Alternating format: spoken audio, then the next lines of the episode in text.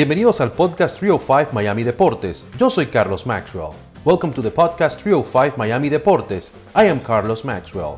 A veces estaremos en español, sometimes in English and sometimes en Spanglish. Los venezolanos Mari Montes y Daniel Álvarez llevan el periodismo deportivo en la sangre. Especializados en el mundo del béisbol, madre e hijo comparten la misma pasión. Son profesionales que hasta en muchas ocasiones trabajan juntos. Aquí nuestra conversación con Mari y Daniel. Mari Montes y Daniel Álvarez, bienvenido al podcast 305 Miami Deportes de Telemundo 51. Un placer tenerlos por acá. Un súper gusto además conversar contigo de algo que nos encanta, que es el deporte. Y el claro que sí.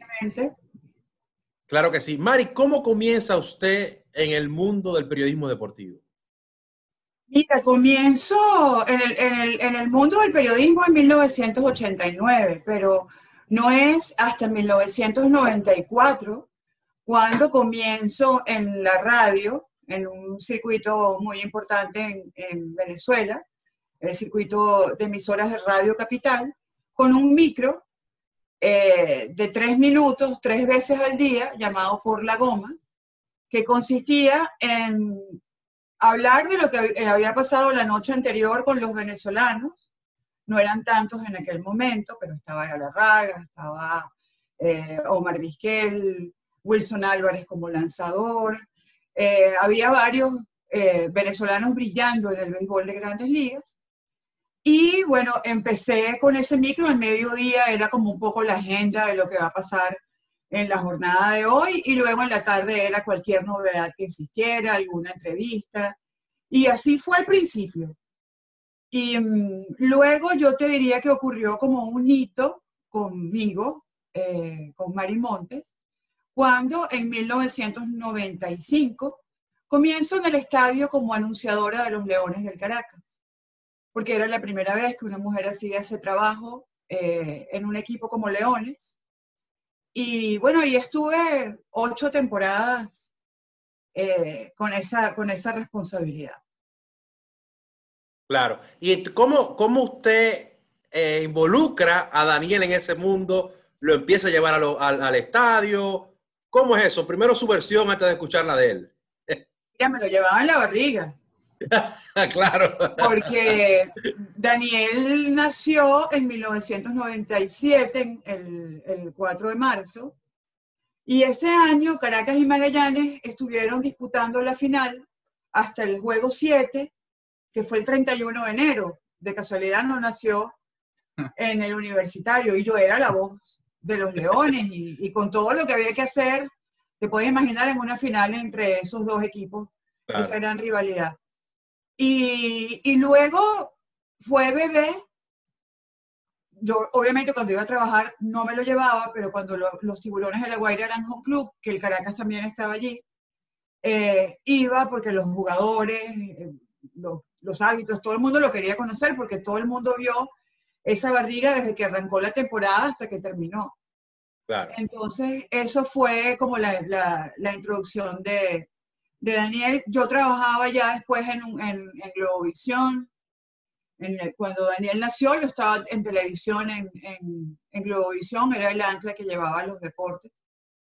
Entonces también estaba en el estudio y ya chiquitito me lo llevaba al estudio de radio, me lo llevaba al estudio de televisión, ya cuando caminaba me lo llevaba para el estadio, cualquiera lo cuidaba. Eh, creo que tiene 800 padrinos, aunque su padrino es un narrador. Eh, y su madrina era la, la, gerente de operaciones de la liga. Entonces, siempre había alguien allí que se ocupaba de él mientras yo estaba trabajando y ahí creció en el estadio. Claro. Daniel, cuéntame, ¿qué significa tu madre para ti en, en en términos profesionales, me imagino que ha sido como tu gran inspiración y la historia que ella hace, o sea, cuando tú eras eh, niño, que ibas a ir a, los, a, los, estadios, ¿cómo describes tú esos momentos de tu vida?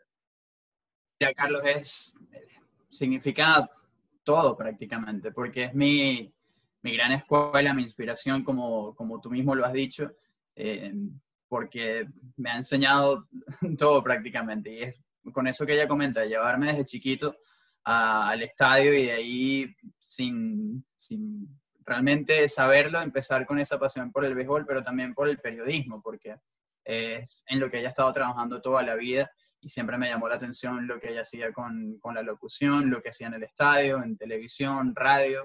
Eh, mis vacaciones prácticamente era ir a acompañarla a ella a, un estudio de radio, entonces me gustaba mucho la producción y, la locución y todo eso, y además de, ver cómo, cómo, escribe, cómo hace sus entrevistas, todo, todo el trabajo que ella hace. Entonces ha sido, digamos, mi, mi gran escuela y, eso es algo que eh, de, verdad que soy muy afortunado porque no, no en todos lados y no cualquiera puede tener una, una madre que, que, haga esto y, que además sea algo que, que, me apasiona a mí también, ¿no? Y bueno, de esas experiencias eh, son, son la consecuencia de lo que estoy haciendo hoy en día y que disfruto tanto, que es eh, cubrir el, el béisbol acá en Miami, donde hemos compartido cubriendo a, a los Marlins y al resto de los equipos que vengan para acá. Entonces, eh, es, digamos, una continuación de algo que, que, es lo único que he visto en toda mi vida prácticamente.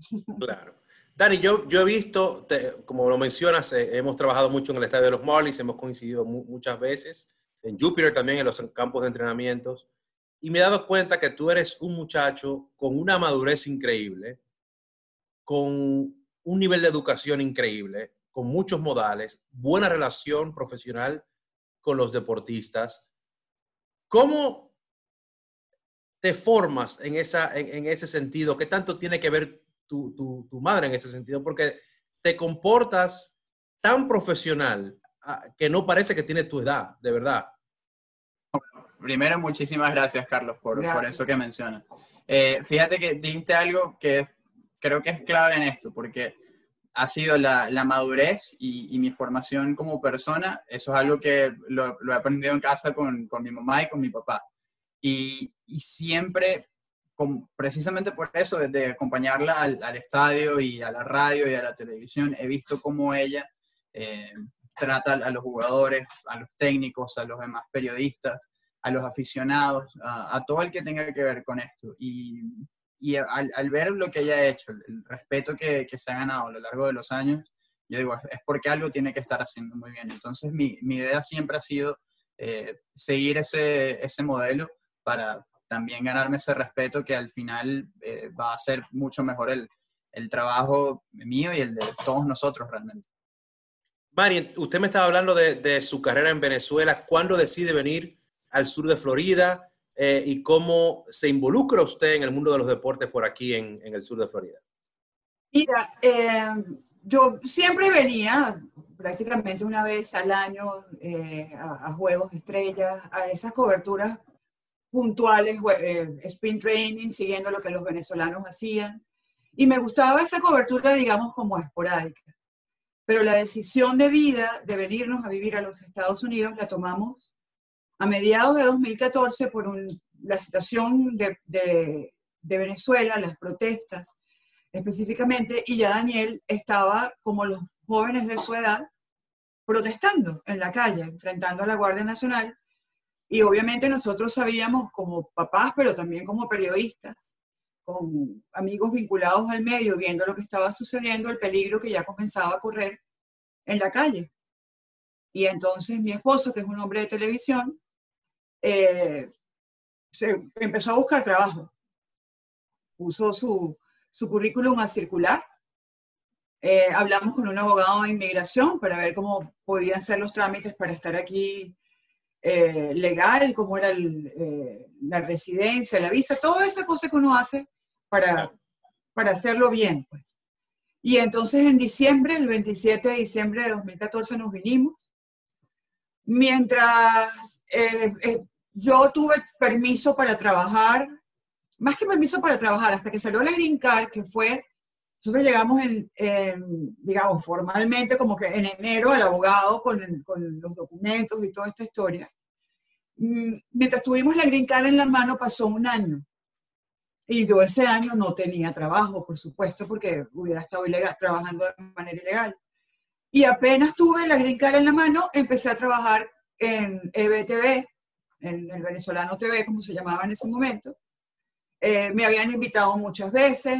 Eh, obviamente, personas que trabajaban allí me conocen y conocían mi trayectoria en Venezuela y querían que yo estuviera allí.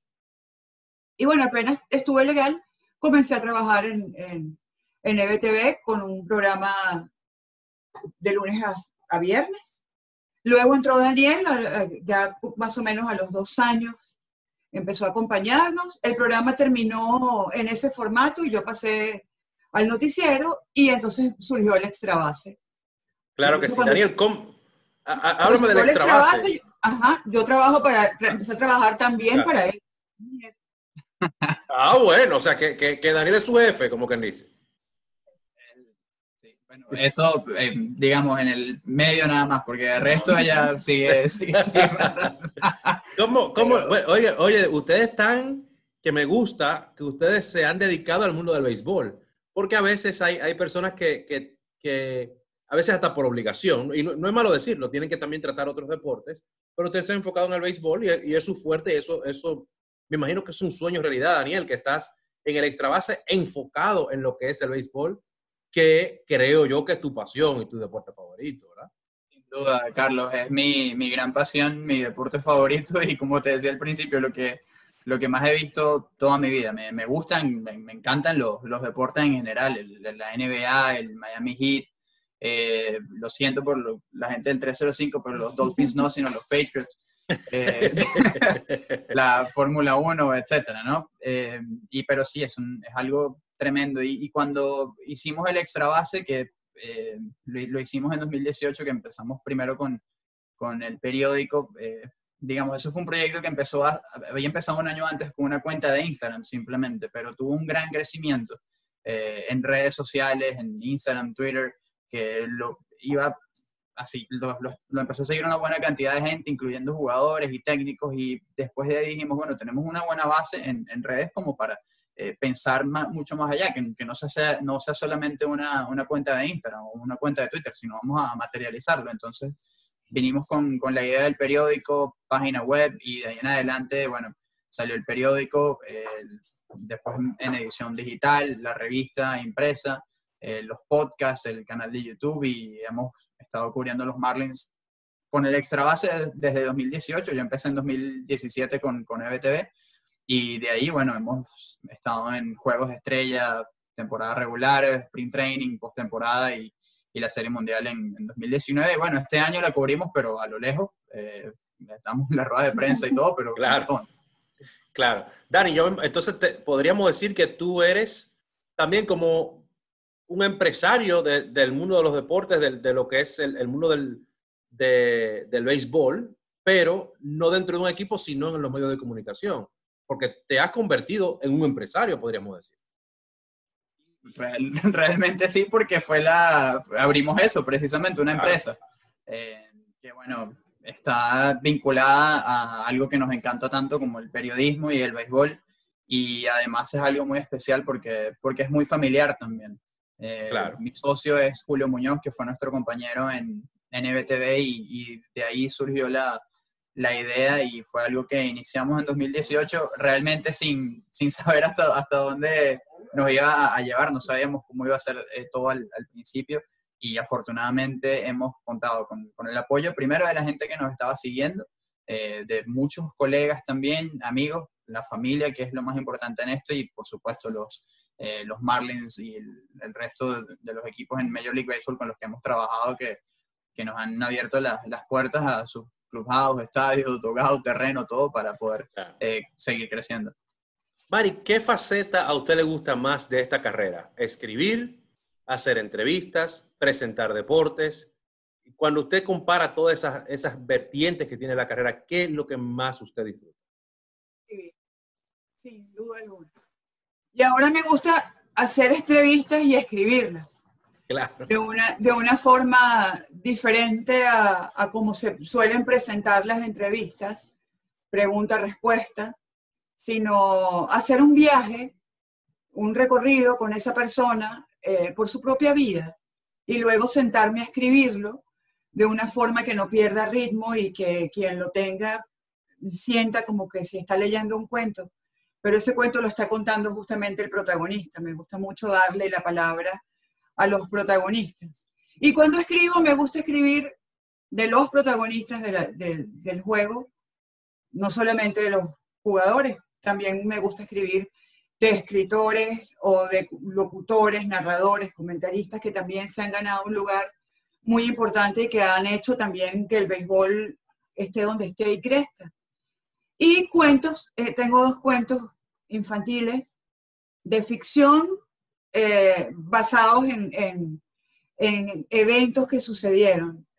los Héroes del 41, que fue el equipo de béisbol de Venezuela que ganó por primera vez, eh, diría que por única vez, un trofeo en, una, en la Serie Mundial Amateur en La Habana ese año 41. Y uno que se basa en lo que fue sucediendo en 1998 cuando Mark McGuire y Sammy Sosa estaban peleando por, por el récord de jonrones de Roger Maris. Aunque eso estuvo sucediendo allí, terminó esa temporada para, para la historia que yo narro con el, el, fin de la racha de juegos consecutivos de Cal Ripken, que es mi pelotero favorito. ¿Dónde la gente puede encontrar esos libros? Mari, ya que estamos aquí hablando, ¿verdad? Están en digital en la página web, en el portal web donde yo escribo, que es una revista llamada Pro Da Vinci. Allí está, pueden buscar Lucía, la pelota que soñaba con el Salón de la Fama, que es esta historia ocurrida en 1998. Y la otra se llama Los héroes del abuelo, que son los héroes del 41. También está allí, lo pueden buscar en el, valga la redundancia, en el buscador en Pro Vinci, o pueden entrar directamente al link de todos mis artículos en Pro Vinci que está en mi perfil en, en, Twitter. Eh, Mari, algo que he visto también en su cuenta de Instagram es que está concienciando a las personas a que coman mejor, a que lleven un mejor estilo de vida. Eh, hábleme un poquito de esa faceta y cómo la gente puede comunicarse con usted en ese sentido. Mira, eh, la verdad fue una decisión con la gente de Candela Gourmet, que están aquí en Miami, que son una maravilla porque uno, no sé, a todo el mundo en la pandemia seguramente le pasó que cometió excesos, que de pronto ya llegaba diciembre y, la ropa que se quería poner no le quedaba bien, porque la ropa se encoge en las pandemias, en el closet. Y entonces uno se la quiere poner y no le sirve. Y mm, hablé con, con Graciela Candela, que es la que lleva ese programa de nutrición. Y bueno, empecé con, con Daniel un menú detox de 10 días. La verdad, difícil porque uno está acostumbrado a comer, yo por ejemplo, me gusta comer arepas, me gusta comerme un pequeño, eh, qué sé yo, un, un postre. Y estos 10 días tienes que estar derechito solamente con lo que viene en el menú, que es muy rico, es muy rico, pero no tiene carbohidratos, es pura comida sana. Son proteínas de carnes blancas, pavo, pollo, pescado, y todo lo demás es verde, jugo verde, jugo de pepino con celery y perejil. Pero es muy rico, yo les recomiendo que lo hagan, cometan todos los excesos en Navidad, porque uno está para eso. Y en enero lo planifican porque es muy muy gratificante, uno se siente muy rico. Y bueno, para estar sano, y un, tampoco es que son 10 días, no es la vida entera. No, 10 días pasa rápido, claro. Pero tú sabes lo que te ocurre. que después que haces esos 10 días, te quedas acostumbrado. Es como que te quedaras con las ganas de cuidarte. Entonces ya, yo venía pensando todos esos 10 días, me voy a comer una arepa, con diablito. Yo no sé si tú sabes lo que es el diablito. Sí, claro, claro, me encanta. Sí, sí, sí, que, la, que, lo untas. Yo quería eso, yo quería una arepa con diablito, lo que salga aquí. Y mentira, el, el, día siguiente me la comí con queso este, bajo en calorías, porque no quieres otra vez, oye, ya te desintoxicaste, no vas a volver hacia atrás. A, Claro. Vale la pena, entonces perdiste el tiempo. Fíjate que el, el, problema mío era, y tú lo sabes muy bien, el estadio, cuando uno llega a la máquina de helados, los brownies, todo lo que tú sabes que uno comía Había que, que em, empezar otra vez. O, o, lo que se puede hacer es, es, poner un cartel, ¿verdad? Y en el día 11 poner así un postre y decir, bueno, mientras más rápido pasan estos días, más rápido llego al postre, a ver si uno también, ¿verdad? Sigue con la fuerza de voluntad. Bueno, lo que pasa es que los días duran lo que duran, lamentablemente. Y tú, y tú estás así, quiero que se acabe, pero no. La verdad es que el sacrificio es ese, porque a uno le gusta merendar y esas cosas, pero la comida te deja sin hambre y es rica. Bueno, voy a tener que hacerlo en, enero porque yo bajé muchísimo antes de la pandemia. Estaba, estaba haciendo ahí un estilo de comer vegano, ¿verdad? Que te sentía con mucha energía. Era muy difícil. Pero ya con la pandemia en la casa, como usted dice, la ropa se empezó a encoger. Yo no sé lo que hay en el closet que están comiendo la ropa. Pero así fue. Eh, eh, Dani, háblame un poquito de cuál es la entrevista que tú más has disfrutado hasta este momento y cuál es el jugador que tú consideres más humilde. No te voy a preguntar de nada malo, nada más el más humilde. Y, qué tanto se puede aprender de ese jugador tan humilde que tú me vas a decir quién es. Mira, eh, Carlos, es una muy buena pregunta. La, de, de esas entrevistas que yo más he disfrutado, yo creo que la que hice el, año pasado, en, que la hice en el sprint training a, a Chipper Jones, que era, mi jugador favorito de, infancia. Y cuando hice esa entrevista no me lo podía creer. Primero no podía creer que Chipper estaba ahí. A mí se me había borrado de la mente por completo que él podía estar en el, en el campo de los Bravos, no sé por qué. Y de pronto lo veo y digo, wow, ahí está Chipper. Y cuando me le acerco a, a, a presentarme y a preguntarle si le podía hacer la entrevista. Él dijo, hola, mucho gusto, yo soy Chipper. Y yo, no, yo sé perfectamente quién eres, tranquilo. Claro.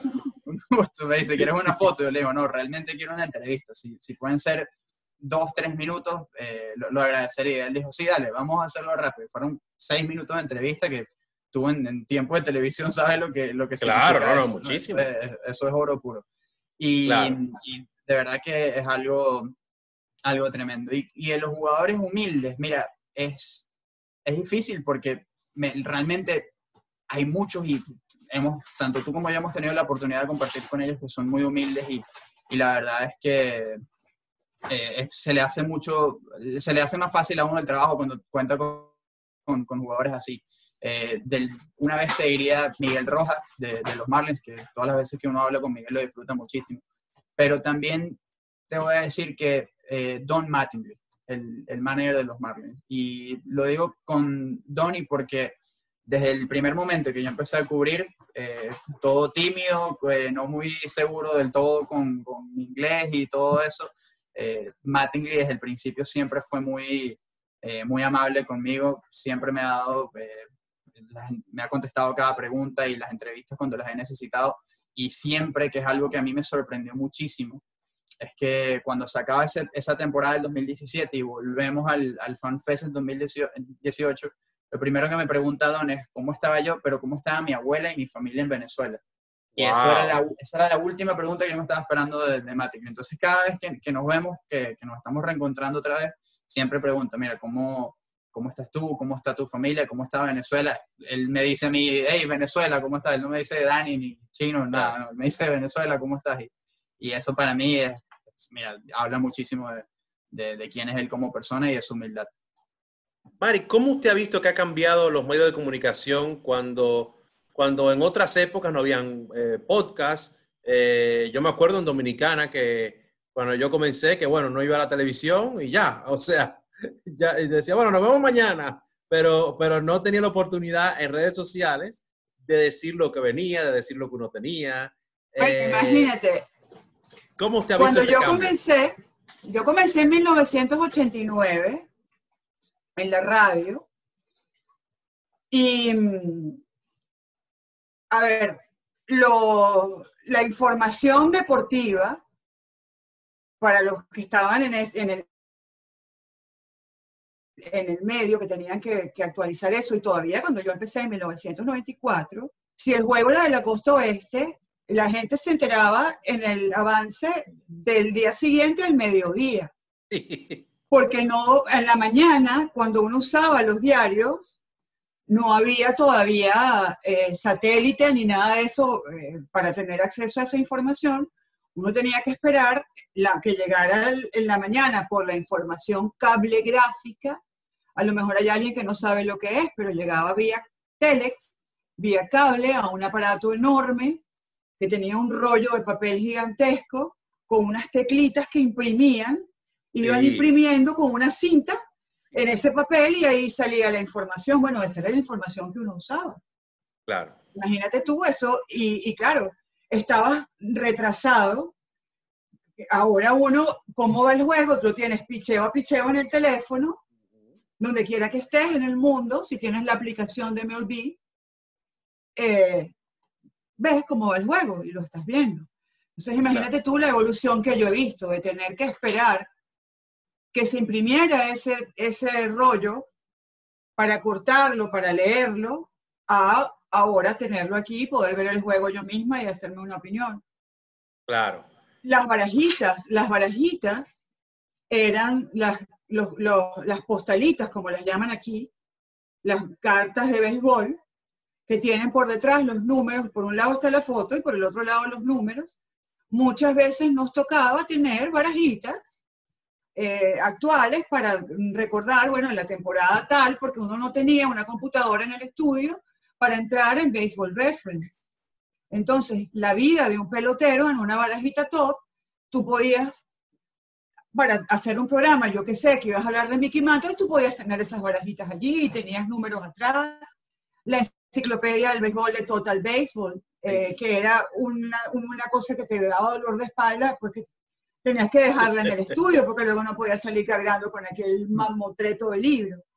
Pero era muy rico, obligaba a estudiar mucho, obligaba a, a, la creatividad, porque en el momento que tú no puedes apoyarte todo el tiempo con Google aquí, con un productor que te imprima cinco cosas y te busque la información tan a la mano, que es una bendición. Pero sobre todo es una bendición cuando ya sabes cómo ubicarla, pero también sabes que si no la tienes allí, no importa porque te la has estudiado, porque la has leído, porque has, la has vivido, porque has estado eh, yo qué sé, en un juego que te permite aportarle al lector, a la audiencia, eh, a, la, audiencia de televisión o de radio o del podcast, eh, algo que no es tan sencillo como tenerlo aquí. Claro. Porque para eso te ven a ti, y bueno, yo voy a ver a Carlos, porque Carlos, para que tú le digas lo mismo que tengo yo en Google, no tiene tanta gracia. Claro, claro. Tienes que ser tu, tu estilo y tu manera y, y, tu conocimiento para que la gente te pueda preferir. Y ahora todo es más global también, porque ahora tenemos este podcast Trio Fue Miami Deportes, pero se pone en una plataforma digital, lo puede ir gente en cualquier parte del mundo. Y para esas personas que están en cualquier parte del mundo, le quería preguntar a Dani que le diga dónde pueden ver a tu mamá y a ti, en qué lugares, en qué plataformas, las personas que, que, que son de otros países eh, y que no nos ven a diario en televisión o en, redes porque no, no tienen, por ejemplo, los canales donde elaboramos nosotros. Bueno, gracias, Carlos. principalmente en YouTube, en el canal de YouTube del Extra Base, ahí está todo. Están los podcasts que grabamos, están las entrevistas y está, por lo menos, eh, mi mamá tiene el podcast Por la Goma, que es muy especial porque cada semana habla de algún jugador eh, o algún momento o algún equipo o algo que haya pasado en la historia del béisbol que muchos no, no conocen, que posiblemente ni, ni sabían que existía, pero que es algo muy, muy especial porque ella lo va, lo va narrando con un, con un estilo muy, eh, muy especial y lo pueden encontrar ahí también en, en Apple Podcasts, en Spotify, eh, SoundCloud, en, esas plataformas pueden, Tuning Radio también pueden encontrar la, la, los podcasts, los que hace ella, también los que hacemos nosotros en, en el extra base y bueno, por supuesto también en, en las redes sociales, en, en, Instagram y Twitter, el, Insta, el Instagram de ella por la goma 8, el Twitter arroba por la goma y, y bueno, ahí también seguir al extra base en Instagram y, y en Twitter y a mí, eh, Daniel Álvarez EE en Twitter y Daniel Álvarez-16 en, en Instagram. Claro que sí, ahí te vamos a seguir, ahí te seguimos y felicidades. Dani, también te, veo, te vemos narrando también, ¿verdad? Estás narrando béisbol. Estoy comentando, estoy comentando, el, el, béisbol, sí, el, el, venezolano para IBC Networks en Venezuela y en Latinoamérica, también para TVB Noticias acá en, en, en los Estados Unidos, eh, béisbol venezolano y también béisbol puertorriqueño. Me, me ha tocado aprender mucho de, de, la, de, la, pelota boricua estos días, así que, que bueno, en, TVB Venezuela lo, lo pueden ver y, y, es algo que estoy disfrutando muchísimo junto a, a Fernando Arreaza, que es un grande de, la narración y, lo que pueda decir de Fernando aquí se va a quedar corto porque habla, tiene una trayectoria impresionante y para mí ha sido de muchísima ayuda en cada transmisión y lo que ha podido aprender de él es eh, enorme. Es una Biblia una, y una persona, muy buena persona también. he tenido la oportunidad de compartir con él varias veces. Eh, no tantas como comparto contigo, pero las pocas veces, o sea, un ser humano excepcional y de verdad que, que uno inmediatamente lo conoce, siente una gran admiración por él. Tremendo. Fernando eh, lo he escuchado toda mi vida porque él tiene, tenía que 27 años en el circuito de los leones, tiene aproximadamente eso, 30 años en, en este mundo de la, de la narración. alguien a quien he escuchado toda mi vida, porque, bueno, crecí en Venezuela escuchándolo en, en Venevisión, en, en IBC, en otros canales y, por supuesto, en el circuito de radio del Caracas, a pesar de que yo no soy del Caracas, yo soy de los tiburones de la Guaira, pero... Ah, bueno, ok. De los padres son caraquistas, siempre se escucha al, circuito del Caracas y, por supuesto, Fernando. Entonces yo no, no me hubiera imaginado jamás que la primera vez que a mí me iba a tocar comentar un juego de pelota en un estudio o en una caseta de transmisión que me tocó en, en Jupiter en, febrero, iba a ser junto a, junto a Fernando. Y creo que es, no, solamente por, por, lo que significa Fernando, sino también por lo que te decía de cómo he podido aprender de él, porque cada, me ponen, digamos, en, la, eh, en el mejor lugar posible para dar un, buen comentario que enriquezca la, la transmisión y, por supuesto, eh, desde el principio siento que, que hemos hecho un, un, buen equipo y eso es algo que le voy a agradecer siempre. Claro. Mari, para despedir, por favor, un consejo a, a, los, a los jóvenes, a las personas. Usted también está joven. Yo digo a, a los otros jóvenes. A los otros jóvenes. A la gente que quiere entrar eh, que, que, quiere entrar, que están en la universidad, que quieren ir a estudiar a la universidad, lo que es el periodismo deportivo, ¿cuál es su mayor consejo para todos aquellos que quieren estar en esta carrera? Mira, que estudien, que estudien mucho, que toda la información que puedan obtener para ser mejores en el trabajo, lo, lo, lo hagan. O sea, eh, no pierdan tiempo eh, en cosas que no les, en, este momento, que no les van a nutrir para el futuro. De pronto se ponen a perder tiempo, yo qué sé, en, cualquier cosa y seguramente hay, hay, hay un, buen libro, un buen juego. Yo les recomiendo siempre que no se queden con la información que, que tienen a partir de ellos. O sea, Pongo este ejemplo. Un periodista que cubre el béisbol tiene que saber lo que pasó en la Serie Mundial de 1919, porque se habla de los medias negras de Chicago. Tiene que saber quién era Connie Mack. Tiene que saber por qué el premio Sayón se llama así. ¿Quién era Sayón? ¿Por qué eh, fue el, pitcher más ganador? Eh, yo qué sé, ¿quién era Bill Beck? ¿Cuáles fueron sus aportes al béisbol? y a, la industria del mercadeo deportivo, y a la televisión y a la transmisión de televisión.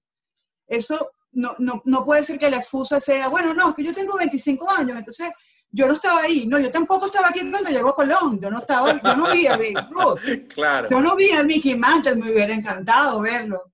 Pero tengo que saber lo que hizo Mickey Mantle, lo que hizo Joe DiMaggio, quién es eh, Nabla Joy, que yo qué sé, cualquiera que, pertenece al Salón de la Fama y eso es una buena manera de comenzar. Ver quiénes están en el Salón de la Fama y comenzar a repasar por qué están ahí, cuáles fueron sus biografías. Y eso seguramente les va a aparecer además una información muy sabrosa. Y, y es, eso, con, de eso van a vivir. Y es muy rico cuando te consigues a alguien que está confiando en que Carlos debe saber esto y te lo pregunta y tú sabes le puedes responder. No decirle, oye, lo que pasa es que yo, te, yo, por ejemplo, no, yo tengo 53 años, yo no vi pichando a, a Sayón, no, o sea, claro que no, pero, pero debes saber quién era. No, no, lo que usted dice es verdad, porque los, hace poco, ahora me, esto me llegó a la mente de una vez, alguien me dijo, pero la operación Tommy John, pero ¿por qué le dicen, cómo que Tommy John? ¿Y qué operación es? Entonces uno, uno se lo explica el, el, el por qué, o sea, el, pitcher Tommy John se hizo esa operación y ya se quedó el nombre así, y explicándole el, el, proceso de la operación. Y es muy interesante, o sea, hay personas que, que te hacen una pregunta que, que quizás no son personas de béisbol y da una satisfacción que tú dices, que tú dices, wow, o sea, es como que he aprendido naturalmente O sea, de niño yo me acuerdo que yo veía los juegos y yo, si mi equipo perdía, yo lloraba y me, y, me, me, sabía el calendario. Y yo creo que, que, lo que usted dice es verdad, como que hay que aprender, pero a veces a uno le sale, no sé si como natural, el ir al lugar exacto donde buscarlo. Y hay cosas que a veces uno no sabe y que uno dice, ¿cómo yo sabía eso? Y es porque, porque nace de, de la página para la izquierda, me imagino. Sí, no, y bueno, es, muy, muy rico porque hay demasiadas historias maravillosas para, para, para enterarse, eh, para, para, contrastarlas con lo que está pasando ahora. Creo que tienes también que estar abierto siempre al, al, nuevo conocimiento. O sea, no puede ser, a mí me parece insólito que alguien decida no saber de la sabermetría, porque a mí no me interesa, porque yo creo es en el instinto, ¿no? Chévere, yo también, pero tú tienes que saber que ahorita los gerentes de los 30 equipos están tomando decisiones sobre la base de esas mediciones y si tú como periodista no sabes de qué trata y por qué lo hacen y en qué consiste para que ellos decidan armar el equipo así y un manager tome las decisiones que toma, bueno, mira, allá tú. Pero si tú quieres ser sobre todo si quieres disfrutarlo. O sea, yo creo que uno mientras más conoce algo, tú, eh, cuando uno se enamora, uno al principio, ay, te deslumbra, chévere, pero luego la gracia y la cosa más sabrosa es irse conociendo y conociendo. Bueno, igual pasa con el trabajo y con el béisbol. Uno mientras más lo conoce y sabe de una historia, yo qué sé, el pájaro Friedrich, este, uno recuerda, yo lo vi, pero el que no lo vio y, uno, y, y, hurga quién fue Mark Friedrich y por qué lo llamaban el pájaro y por qué hablaba con la pelota y consigue un documental. Y te tienes que enamorar de un personaje así y tienes que entender por qué ese personaje, a los niños de mi generación, a los que fuimos niños en los años 70, nos conquistó para siempre y para el béisbol, o que era la maquinaria roja de Cincinnati. Eh, ¿Por qué Juan Marichal fue el, primer jugador después de Roberto Clemente que entra por una coyuntura, pero con votos a Cooperstown? ¿Qué hizo? Eh, no es solamente porque levantaba la pierna. Eh, ¿cómo, era Marichal? ¿Qué carácter tenía? ¿Quiénes fueron los jugadores a quien le tocó Marichal enfrentar? Que también están en el Salón de la Fama y que los dominó. Y luego buscar, bueno, cuánto le bateaba este, eh, eh, yo que sé, a, a, Marichal o qué pitcher dominaba Willie May. O sea, todo eso es algo que te va enviciando. Entonces yo creo que eh, la manera es esa de, como, igualito como cuando uno se enamora, te enamoras, pero luego tienes que seguir conociendo y cultivando. Claro, y ustedes enamorados del béisbol y se quedaron casados con el béisbol, que es lo más importante. Tal cual. Muchísimas gracias. Muchísimas gracias por su tiempo. De verdad que la pasé bien aquí en, el podcast y espero que se repita y que se repita comiendo comida saludable. Eh, ahí los tres, ¿verdad? Podríamos un poco. Ahí los tres. Sí, en detox. En detox. sí, el menú de comida saludable. No, Carlitos, muchísimas gracias por, eh, por tu tiempo, por tenernos acá. Es un eh, honor y un gusto y bueno, esperamos que podamos encontrarnos pronto en, un estadio, en un campo de entrenamiento y ya con, con todo esto superado, porque vaya que, que, nos hace falta. Claro que sí. Abrazos y muchas gracias. Gracias, a ti. Muchas gracias por haber escuchado este episodio de Trio 5 Miami Deportes. Until next time.